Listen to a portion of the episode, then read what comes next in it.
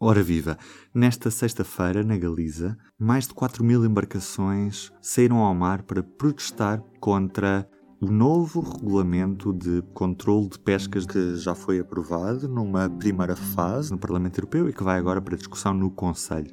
Na Galiza, os pescadores falam num grave prejuízo para a frota artesanal com as medidas que se prevêem. Vamos ouvir o informativo territorial da televisão espanhola, a TVE, na Galiza, o chamado telejornal.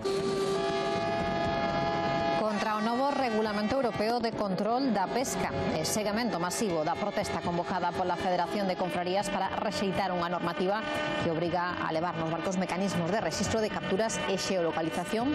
Os de maior tamaño deberán levar tamén cámaras de circuito pechado. Estamos vigilados por todos os lados. Aquí é imposible que un, que un, barco destes veña, veña ahora aquí con carga de, de, de pesca a maiores para, para, para un rico, ni moito menos. Os pontos mais polémicos deste regulamento são precisamente o facto de os barcos terem de passar a ser geolocalizados, passarem a ter um novo registro a bordo e, quando estamos a falar em embarcações com mais de 12 metros, terem de ter câmaras em circuito fechado. Francisco Guerreiro, o eurodeputado português dos Verdes Europeus, votou contra a proposta de regulamento de pescas no Parlamento Europeu, mas não precisamente sobre estes pontos que tinha referido. Vamos perceber porquê. Eu votei contra uh, este regulamento, pelo menos a posição do Parlamento, que ele agora vai ser negociado com o Parlamento, a Comissão e o Conselho, portanto, isto não é a versão final do regulamento, mas porque este regulamento não, uh, não, não traz, a nosso ver, melhorias significativas correntes do, do, regulamento anterior. Ou seja, por exemplo, um, há a garantia que existem câmaras a CCTV, foi uma, uma, medida que nós nos debatemos muito dentro de embarcações acima de 12 metros, que uh, cientificamente é, é, comprovado que tem elevado risco de cumprimento uh, de obrigação de desembarque, portanto, a esse nível foi positivo, mas depois as pequenas embarcações não têm essa obrigatoriedade. É um sistema voluntário, mas não existe essa obrigatoriedade. E nós achamos que para controle um, científico e mesmo para monitorização de dados, que é o que falta muito uh, nas pescas, para nós percebermos realmente quantidades que são, estão a ser desembarcadas e o que é que se pesca, que, esta, que, esta, que estas câmaras de CCTV estivessem todas, uh, todas as frotas uh, e em todos os tamanhos das frotas das embarcações europeias.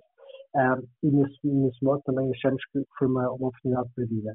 E outra, uma, uma medida que também passou em plenário, portanto foi algo que não foi negociado na comissão, mas que depois, através de uma, uma alteração no plenário, uh, passou, foi que houvesse uma, um aumento das margens de tolerância, ou seja, isto beneficia uh, que certos, certos setores, nomeadamente os grandes arrastões e os pescadores industriais, uh, tenham a possibilidade de demorar mais tempo até que exista o controle efetivo do que é, que é desembarcado, quantidade de tonelagem é que é desembarcada no, nas, das frotas para, para as lotas. Portanto, nesse sentido, um período alargado não beneficia o que nós achamos que é relevante, é que haja um controle mais apertado e mais efetivo, portanto, mais uh, in real time, para garantir que realmente temos aqui uma, uma medida exata do que realmente estamos a pescar. E nesse sentido, nós achamos que beneficia a grande pesca e, uh, não, não, curiosamente, temos um documentário no Netflix que demonstra que nós temos, que é o CISPES, que demonstra que nós temos que ser mais rigorosos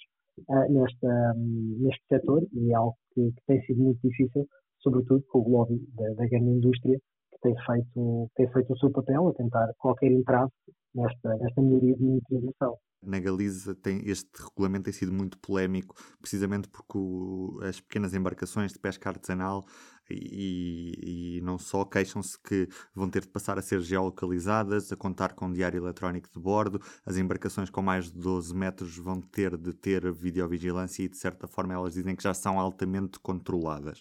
Uh, percebes os receios destes pequenos pescadores que dizem que já estão tão controlados e que não precisam de videovigilância nos próprios barcos e que isso de certa forma afeta o trabalho deles ou, ou o que eles dizem não tem qualquer justificação? Não, eu percebo que haja algum receio, mas uh, as imagens são apenas uh, para garantir que se alguma inconformidade acontecer, se pode consultar essas imagens. É e todos os dados estão protegidos um, porque as, as, leis de proteção de dados pessoais são, são, são fortes na Europa, portanto, não é nada que nós necessitamos, por exemplo, no centro comercial, estejamos a ser filmados e haja câmeras de videovigilância. Portanto, nesse sentido, também não há qualquer problema Uh, portanto, é uma, uma monitorização, se acontecer algum incumprimento, poder-se-á consultar pelas autoridades responsáveis, como é natural, uh, essas, essas filmagens. Não, não vejo qualquer problema, muito pelo contrário. Aliás, quando não há nada a temer, neste sentido em que realmente tem havido dados que demonstram que há uma grande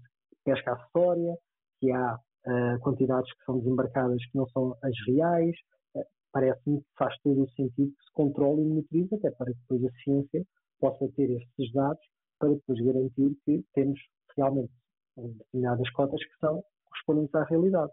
E quando também falamos da geolocalização, isso também nos parece fundamental para que não haja desvios nas zonas que, que se podem pescar. Portanto, não me parece de todo que seja descabido, muito pelo contrário, acho que é uma exigência, sobretudo quando falamos em crise climática, e, e, sabemos hoje em dia que os dados uh, são, não são tão reais como deveriam ser, portanto, nós já vivemos em situações de bastante pressão sobre os oceanos e de ruptura mesmo de alguns toques, em todos estes dados e todas estas formas eletrónicas de garantir que há mais, mais e melhor cumprimento por parte do setor são, são positivas. E da minha parte é tudo por hoje. Eu sou o Ruben Martins, resta-me desejar-lhe uma boa semana.